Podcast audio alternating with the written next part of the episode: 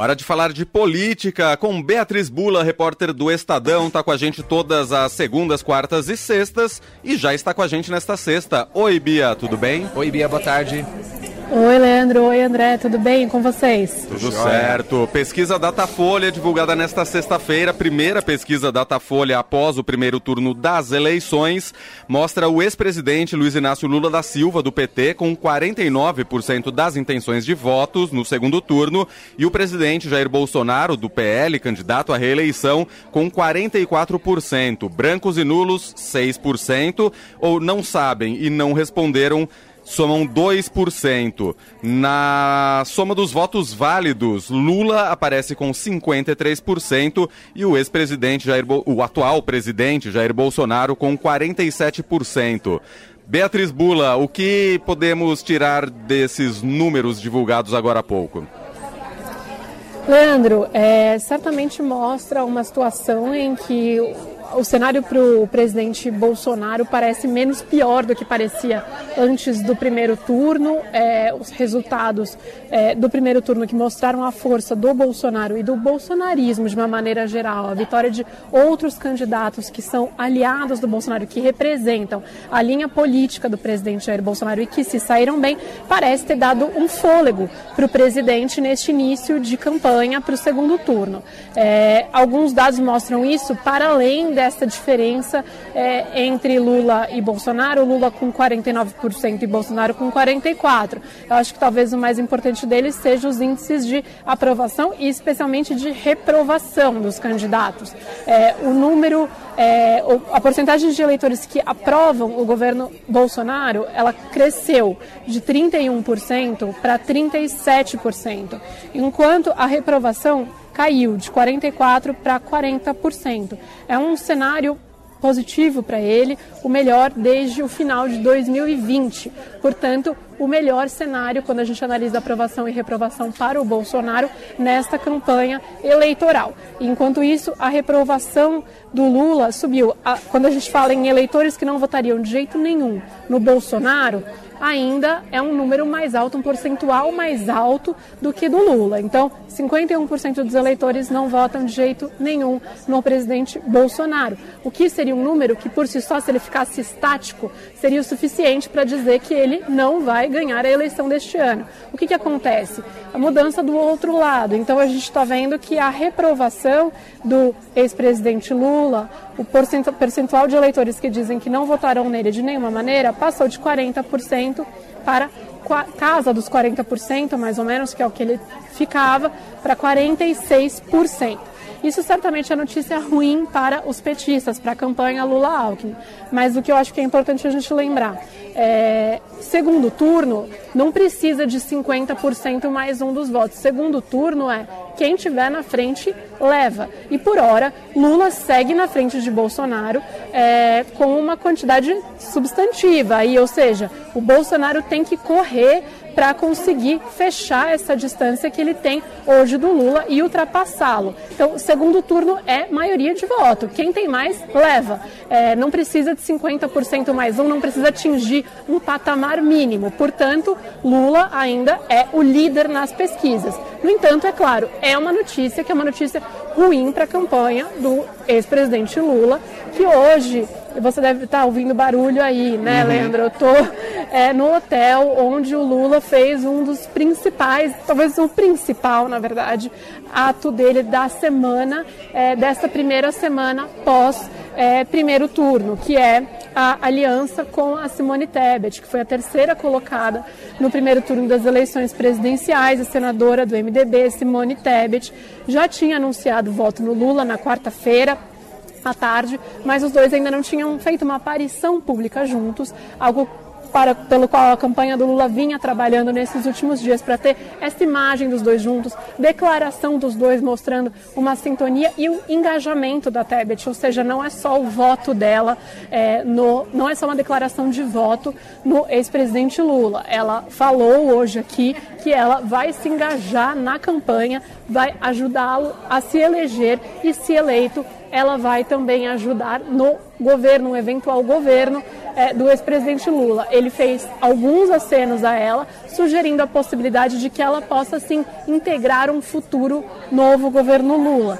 Eu perguntei especificamente, na hora que foi é, possibilitada a imprensa fazer perguntas, se isso significava dar um ministério para Simone Tebet. O Lula ele desconversa, ele diz que não é possível montar ministério, montar governo antes de ganhar eleição, mas ele deixa claro esse aceno sim e fala que uma vez eleito, se eleito, sentará na mesa para conversar com a Simone. A Simone que é, apresentou para o ex-presidente Lula num almoço nesta semana, na quarta-feira, na casa da ex-prefeita Marta Suplicy, uma lista de pontos que ela considera, considera cruciais para serem absorvidos é, pela campanha do Lula. E aí, no mesmo dia, o Lula já indicou que esses pontos eram possíveis de serem cumpridos, incorporados pela sua campanha o que possibilitou esse encontro de hoje, que do ponto de vista aí de movimento de campanha é o movimento mais importante do Lula nesta semana. Ele teve um outro apoio é, considerado importante, que foi o apoio do ex-presidente Fernando Henrique Cardoso, é, o FHC. Agora o Lula tá, foi visitar o, o ex-presidente Fernando Henrique Cardoso, do PSDB, é, mas aí não é um ato aberto para a imprensa, provavelmente não haja nenhuma foto dos dois juntos. Foi considerado é, uma visita é, a, classificação da campanha do Lula é uma visita de ex-companheiros, né? ou seja, uma visita de amigos, digamos assim, é, depois dessa declaração de voto do FHC. Portanto, em termos simbólicos, de imagem, o que a campanha do Lula vai ter de mais forte nessa semana é essa imagem com a Simone Tebet, que a partir de agora passa a entrar de cabeça na campanha, deve viajar com Lula, subir em palanque e vai ter sua figura bastante explorada na televisão, porque é considerado que ela faz um aceno há um, há um eleitorado mais de centro que o Lula precisa conquistar. Ela, foi, ela teve mais ou menos 4% das intenções de voto no primeiro turno deste ano, mas foi uma figura ascendente né, nesta reta final da campanha, com boa presença e participação nos debates. E, além de tudo, é uma senadora do Mato Grosso do Sul, portanto, tem boa entrada com o agronegócio, um setor que se mostra refratário ainda é, ao ex-presidente Lula e que o ex-presidente vem tentando conseguir. É, é, ganhar apoio também entre este setor. Enfim, é um movimento político importante, mas num dia em que as notícias para o Lula não são tão boas. É, Bia, você citou esse encontro do Lula com Fernando Henrique Cardoso ocorrendo nesta sexta-feira. Esse encontro, o, o, Fernando Henrique já declarou apoio ao Lula, mas não significa que o PSDB, formalmente, o partido, a sigla, está apoiando a candidatura do petista, né? Não, exatamente, Leandro. O PSDB, na verdade, liberou né, os seus filiados a se posicionarem é, da maneira como bem entenderem, mas o que a gente tem no PSDB é basicamente um racha. Os tucanos históricos, né, a gente chama os cabeças branca do PSDB, é, muitos deles já vinham se posicionando a favor do voto no Lula ainda no primeiro turno, né? Ou seja, mesmo o PSDB apoiando formalmente uma candidatura, que era a candidatura justamente da Simone Tebet, porque o PSDB ocupava vice na chapa com a Simone, alguns tucanos, quadros históricos do partido, já tinham declarado apoio ao Lula antes do primeiro turno, entre eles a Luísio Nunes e ex-ministro Luísio Nunes, entre outros.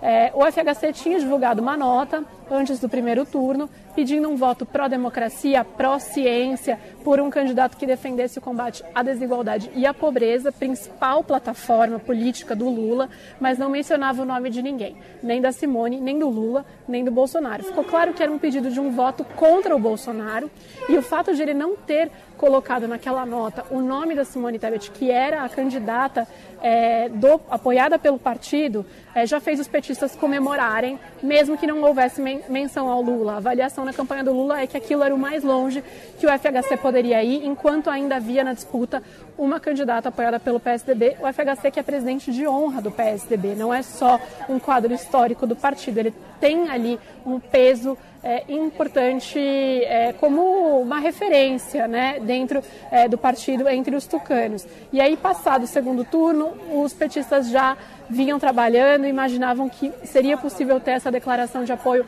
mais explícita como veio nessa semana, veio através do Twitter, de uma rede social. Ele foi muito claro ao declarar o voto dele no Lula é, e, e, e, também divulgou uma foto dele do Lula na época aí da campanha é, pelas diretas já, ou seja, contra a, a, ditadura militar, enfim, mostrou que os dois estão numa caminhada a favor da democracia há algum tempo já, há bastante tempo, e que por isso ele se posicionaria também é, a favor da eleição do Lula. Então, Lula foi visitá-lo agora, a campanha do PT tem tratado com muita. foi visitá-lo no, no, apartamento onde o FHC mora, em Higienópolis, aqui em São Paulo.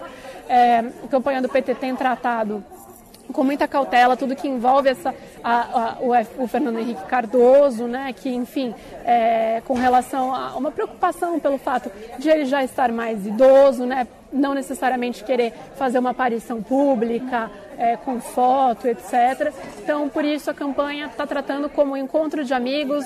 Até o que o, o, Lula disse nessa semana é que ele não queria foto, não queria vídeo, não queria nada, só ia lá de fato para fazer esse encontro com o FHC. Não sei, vamos ver. Sempre pode ser que saia uma foto. Eu acho que tudo depende ali do humor e da disposição dos dois nessa conversa, muito especialmente do Fernando Henrique, que é quem está recebendo o Lula em casa. Muito bem, esta Beatriz Bula, repórter de política do Estadão, volta com a gente na segunda-feira. Bia, ótimo fim de semana para você, bom trabalho por aí e até a segunda. Até segunda, obrigada, Leandro. Obrigado, Bia, boa noite. Tchau, André, boa noite. Valeu.